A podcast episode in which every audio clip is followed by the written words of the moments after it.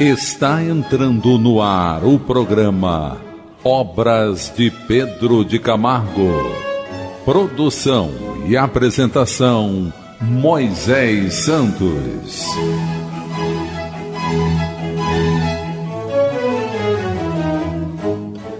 Caríssimos ouvintes da Rádio Rio de Janeiro, eu sou Moisés Santos e este é o programa Obras de Pedro de Camargo. Vamos continuar estudando juntos, meu caro ouvinte, essa proposta de entendimento, de abrir horizontes dos valores da origem do Evangelho. Através da doutrina espírita, conhecer os códigos de libertação que Jesus tem para nos oferecer através do envio dos seus mensageiros, que vem fazer lembrar a sua essência. Nós estamos estudando a obra Em Torno do Mestre, você já sabe.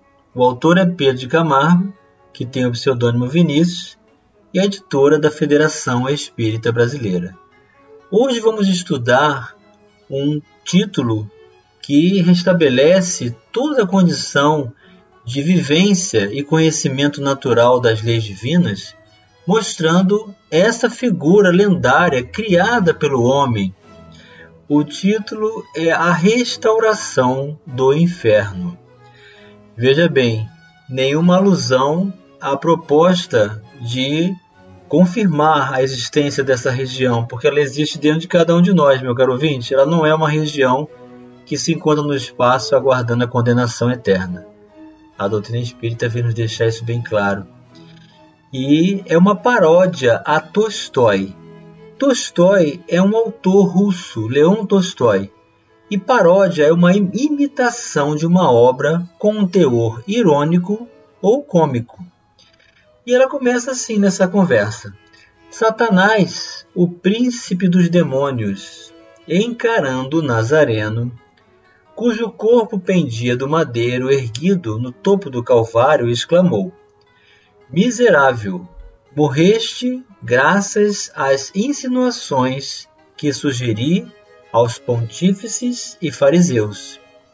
Mas de que me serve este vão triunfo, se tua doutrina já foi compreendida e assimilada por muitos que a praticam e propagam?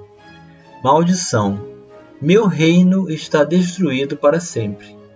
Vinguei-me, é certo, arrastando-te ao patíbulo da cruz. Porém, que te importa isso uma vez que estavas disposto ao sacrifício? Então vamos deixar isso bem claro através das diretrizes libertadoras. Diretrizes libertadoras. Da segunda parte de O Livro dos Espíritos, nós vamos encontrar a pergunta 131, quando Allan Kardec fez o seguinte questionamento: Há demônios no sentido que se dá a esta palavra?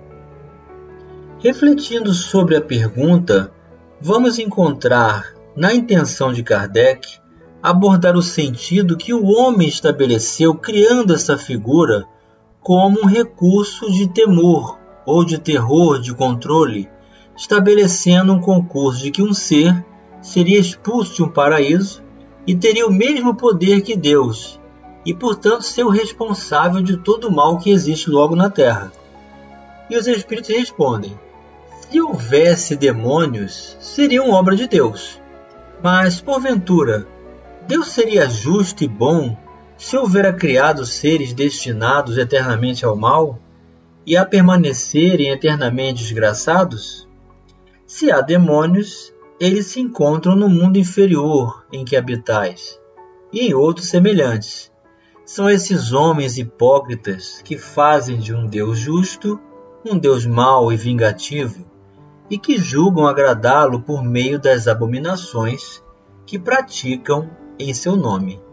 Então, os espíritos estão dizendo que, na verdade, são os próprios homens, ou seja, nós mesmos, pela condição da hipocrisia de criar uma ideia de um Deus mau e vingativo, e que, portanto, estabelece por concurso um ser responsável por esse mal.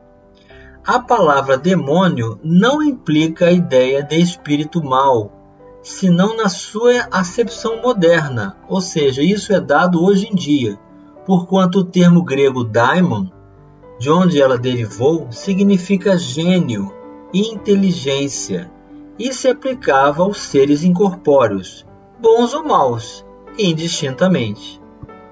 Por demônios, segundo a acepção vulgar da palavra, se entendem seres essencialmente malfazejos. Como todas as coisas, eles teriam sido criados por Deus. Ora, Deus, que é soberanamente justo e bom, não pode ter criado seres prepostos, por sua natureza, ao mal e condenados por toda a eternidade. Se não fossem obra de Deus, existiriam como ele, desde toda a eternidade, ou então haveria muitas potências soberanas. A primeira condição de toda doutrina é ser lógica. Ora, a dos demônios, no sentido absoluto, falta essa base essencial.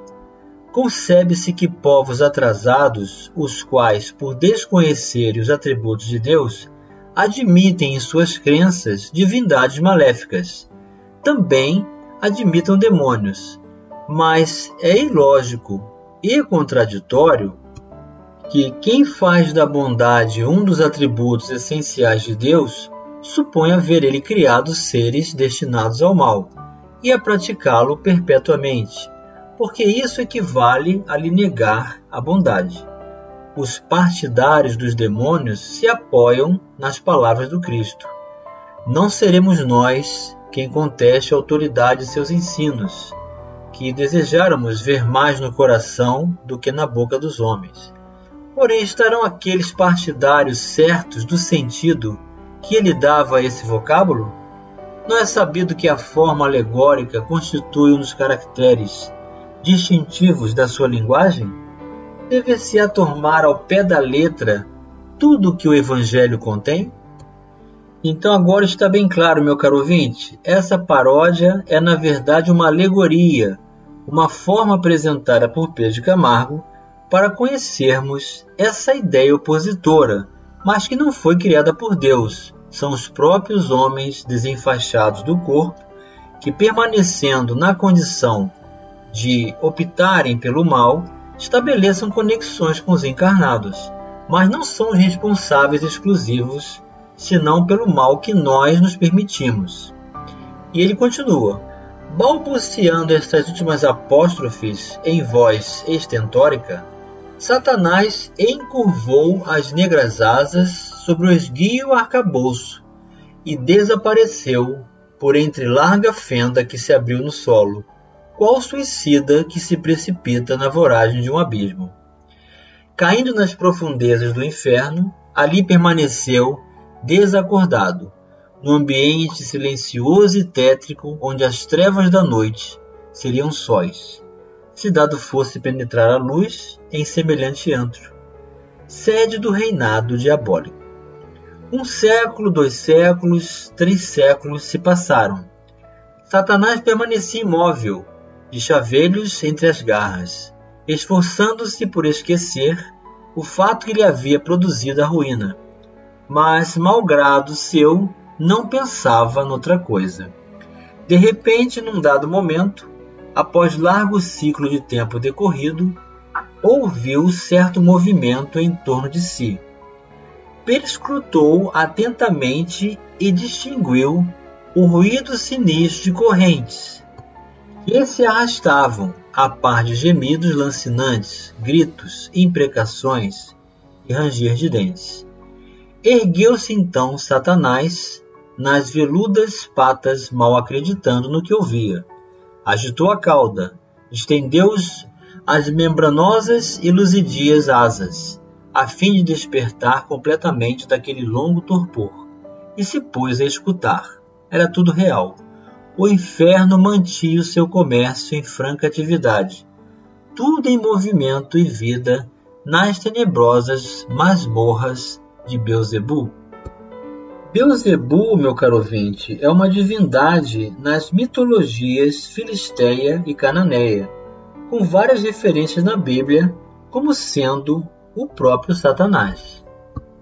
Satanás discorria consigo mesmo: Como conseguiram restabelecer o meu reino após a vitória do crucificado? Vitória que presenciei e cujos pormenores acompanhei até o transe derradeiro. Que teriam feito os meus sequazes? Vejamos. Dito isto, soltou um silvo agudo e prolongado que repercutiu, sibilante, nas abóbadas infernais. Incontinente, abriu-se sobre o alto daquele subterrâneo um buraco que deixava ver labaredas vivas de um fogo rubro azulado. Precipitando-se por ali, uma turba multa de diabos de toda casta e feitio que se vieram grupar em torno de Satanás, como bando de urubus ao redor de um corpo em putrefação. Dentre eles havia um que se postou mesmo em frente ao chefe das trevas, mostrando-se satisfeito em ter ocasião de relatar suas façanhas. Satanás, sequioso de notícias, não se fez esperar e, dirigindo-se a ele, travou o seguinte diálogo: Então o inferno foi restaurado? Que foi feito da doutrina de Jesus Cristo? Saiba, respeitável chefe, que nosso reinado continua firme como outrora.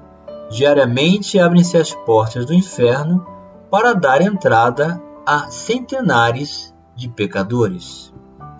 Então, considerando, meu caro ouvinte, que estamos diante de uma forma alegórica de apresentação das sombras ou dos umbrais em torno da Terra, onde jazem grupos de espíritos que são os homens encarnados na Terra que, ao desencarnarem, permanecem mantendo as suas mesmas características de organização criminosa, de mentiras, de ilusões, de busca de excessos das sensações, de todos os vícios, tais como aqueles que entorpecem a consciência e nos afastam do raciocínio e nos mantêm vinculados às intempéries e criando a própria miséria de vida, afastando-nos de Deus. Então, não se deixe impressionar por essas palavras que representam uma alegoria que estabelece a condição de manutenção e permanência de muitos de nós ainda afastados de Deus. Então, o que temos que refletir? Vamos continuar refletindo sobre as próprias condições de conexão com o próprio Jesus e o quanto nos permitimos ao mal já já no próximo bloco. Participe do programa Obras de Pedro de Camargo enviando sua mensagem, dúvida ou sugestão pelo e-mail opg arroba rádio Rio de Janeiro.am.br ou pelo WhatsApp da Rádio Rio de Janeiro 984867633 aos cuidados de Moisés Santos. Voltamos a apresentar o programa Obras de Pedro de Camargo. Produção e apresentação Moisés Santos. Caríssimos ouvintes da Rádio Rio de Janeiro, voltamos agora para o segundo bloco do nosso programa de hoje, em que estamos mantendo a sequência dos capítulos do livro Em Torno do Mestre. O autor é Pedro de Camargo, a editora da Federação Espírita Brasileira. E o capítulo de hoje, que intitula-se a restauração do inferno refere-se a uma paródia, e nós já elucidamos o que vem a ser uma paródia. É algo relativo a uma imitação de uma obra, com teor irônico ou cômico. Então, nós estamos trazendo aqui uma condição fictícia, mas que se refere a uma realidade, não no sentido absoluto da existência de um ser maligno responsável por todo o mal, mas pela organização de espíritos necessitados de luz que, ao desencarnarem, permanecem nessas condições. Então, dando continuidade à paródia, em que o emissário do, do líder das sombras recebe a ideia de que permanecem as pessoas vinculadas e afastando-se de Jesus, o chefe continua: Zombas comigo? Então, depois da doutrina do Cristo de Deus, cujo nome tremo em pronunciar, ainda caem almas no inferno às centenas? Pois é, como digo, os ensinamentos do Divino Mestre não nos incomodam, porque logramos destruí-los. Mentes, cão infame, aquela doutrina é indestrutível. Expressei-me mal, eminente chefe, queira perdoar-me nós conseguimos adulterá-la, introduzindo-lhe falsos conceitos. Aqui está o ponto, vamos dizer assim, nevrálgico dessa paródia, porque é a realidade que nós estamos encontrando hoje em dia. Quantos livros hoje estão sendo escritos com propostas do personalismo humano, muito longe do que vem a ser realmente a doutrina do Cristo? Conta-me como isso foi. Sim, adulteramo-la de tal maneira e com tanta astúcia e habilidade que os homens adotam a nossa doutrina, supondo ser aquela que o chefe tanto teme. Estupendo como conseguiram semelhante proeza. Aproveitamo-nos de certas circunstâncias, conforme passo a expor. Logo depois da destruição do nosso império, procuramos observar os homens que praticavam a temível doutrina do Filho de Maria. Viviam felizes, amavam-se uns aos outros, tinham as propriedades em comum. Não havia, nem podia haver ciúmes, nem contendas, nem rivalidades entre eles. Pagavam mal com bem, perdoavam sempre. As pessoas que a eles se chegavam tornavam-se logo adeptas daquela fé tal a força viva da exemplificação. Ora, em tais condições, eram inacessíveis às nossas influências, por mais esforços que empregássemos. Vi tudo perdido. Mas as tais circunstâncias a que antes me referi vieram em nosso auxílio. Levantou-se entre eles uma ligeira divergência sobre meras questões de formalidades. Assim diziam uns que a circuncisão era indispensável, outros se reportavam às demais cerimônias de ritual judeu, opinando que não deviam desprezá-las de todo. Falavam sobre o jejum, as abluções, o batismo da água, a hóstia, etc. Entramos então em ação, sugerindo a cada grupo que nada cedesse sobre o seu modo de ver aquelas questões importantíssimas para a salvação das almas. O veneno foi se infiltrando. O egoísmo e o orgulho começaram a despertar. As discussões acaloravam-se. Deu-se o cisma, ou seja, a separação. As figuras mais importantes e que se haviam distinguido nas controvérsias instituíram um forte partido com sede em Roma, aliando-se ao poder civil e a força política do século. Criaram um tribunal onde passaram a decretar os novos artigos de fé. O povo tinha que aceitar as deliberações dos concílios reunidos em Roma. Uma onda de sangue inundou a terra. Milhares de vítimas foram sacrificadas por se haverem surgido contra os dogmas estatuídos. Então ele está se referindo a situações históricas, como os concílios, reunião do clero para estabelecer novas formas do que é certo, do que é errado, como impor o temor para controlar o povo. A onda de sangue que inundou a terra são as cruzadas. O tribunal que criaram foi o da Santa Inquisição, da perseguição e morte, com requintes de torturas para muitos que eram médiuns, principalmente mulheres, chamadas as bruxas. Milhares de vítimas foram sacrificadas por se haverem surgido contra os dogmas estatuídos. Dogma? Que vem a ser esse termo para mim desconhecido? Dogma é um processo que inventamos e inspiramos aos membros do tal tribunal e que consiste em pôr a razão e a consciência de outrem um absurdo qualquer que convenha à nossa obra. Esplêndido! Continua a narrativa dos fatos, sem nada omitires. Uma vez os acontecimentos no estado já exposto, nosso império ficou de novo estabelecido. O inferno foi restaurado e a terrível doutrina desapareceu entre esses escombros de dogmas, fórmulas, ritos e cerimônias que conseguimos inspirar aos homens. No momento em que, esquecidos da essência e da base do cristianismo, se preocupavam com as aparências e formas exteriores. Eis aí, valoroso chefe, em ligeiros traços, a história da restauração dos nossos domínios. Satanás, confiando a pera com as aguçadas garras, permaneceu por algum tempo perplexo, depois de ouvir a narrativa do seu dedicado súdito. Despertando naquela meditação, disse: Muito bem, agiste com sabedoria, hei de gratificar-te como mereces. Neste tempo saltam os demais demônios, pretendendo cada um fazer jus às propinas, pelos seus trabalhos particulares. Afastem-se, bradou Satanás, em voz imperativa. Não sejam idiotas. Uma vez que a doutrina do crucificado foi desnaturada em suas bases, e que os homens, por isso, não fazem um juízo real do objeto da vida, temos completo ganho de causa.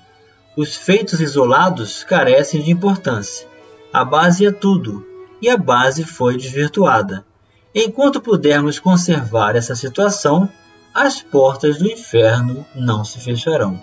Esforcemos-nos, pois, pela estabilidade desse estado de coisas. Estou inteirado de tudo e declaro a Assembleia dissolvida. Cada um no seu posto. Marchem!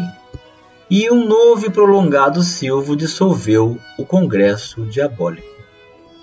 Vamos elucidar estes conceitos. Elucidando conceitos. Na conclusão da questão 131, Kardec escreve: Satanás é evidentemente a personificação do mal sob forma alegórica, visto não se poder admitir que existe um ser mal a lutar, como de potência a potência, com a divindade, e cuja única preocupação consistisse em lhe contrair os desígnios. Como precisa de figuras e imagens que lhe impressionem a imaginação, o homem pintou seres incorpóreos sob a forma material, com atributos que lembram as qualidades ou defeitos humanos. É assim que os antigos, querendo personificar o tempo, o pintaram com a figura de um velho munido de uma foice e uma ampulheta. Representá-lo pela figura de um mancebo fora contrassenso o mesmo se verifica com as alegorias da fortuna, da verdade, etc. Os modernos representaram os anjos, os puros espíritos, por uma figura radiosa de asas brancas, emblema da pureza, e Satanás com chifres, garras e os atributos da animalidade, emblema das paixões vis. O vulgo que toma as coisas ao pé da letra viu nesses emblemas individualidades reais, como vira outrora Saturno na alegoria do tempo. E chegou o momento, meu caro ouvinte, de você receber a mensagem do Mestre. Mensagem do Mestre: Quem vê a mim, vê aquele que me enviou. Eu vim como luz para o mundo, a fim de que todo aquele que crê em mim não permaneça nas trevas. Se alguém ouvir as minhas palavras e não obedecer a elas, eu não o julgo, porque eu não vim para julgar o mundo, mas sim para salvá-lo. São palavras de nosso Senhor Jesus Cristo, através do seu discípulo João, no capítulo 12, versículos 45 a 47, para que jamais percamos de vista esse farol que nos ilumina a razão, que nos aquece o sentimento, que nos fortalece para o bem, para que possamos, desvinculado de toda a capa do orgulho, da vaidade e da pretensão do personalismo, vivermos em obediência com o consentimento da razão e da resignação com o consentimento do coração, para que Jesus seja o farol que nos ilumine e jamais nos permitamos aos enganos das facilidades das sombras que adulteraram muitos livros inclusive as obras dos textos de muitas versões da Bíblia. Vamos raciocinar, vamos distinguir, vamos estudar e buscar, através do consentimento da razão e do sentimento, a oportunidade da distinção entre o bem e o mal hoje sempre em nossas vidas, meu caro ouvinte. Um grande abraço e até o próximo programa. Você ouviu o programa Obras de Pedro de Camargo. Produção e apresentação Moisés Santos. Santos. Santos. Santos.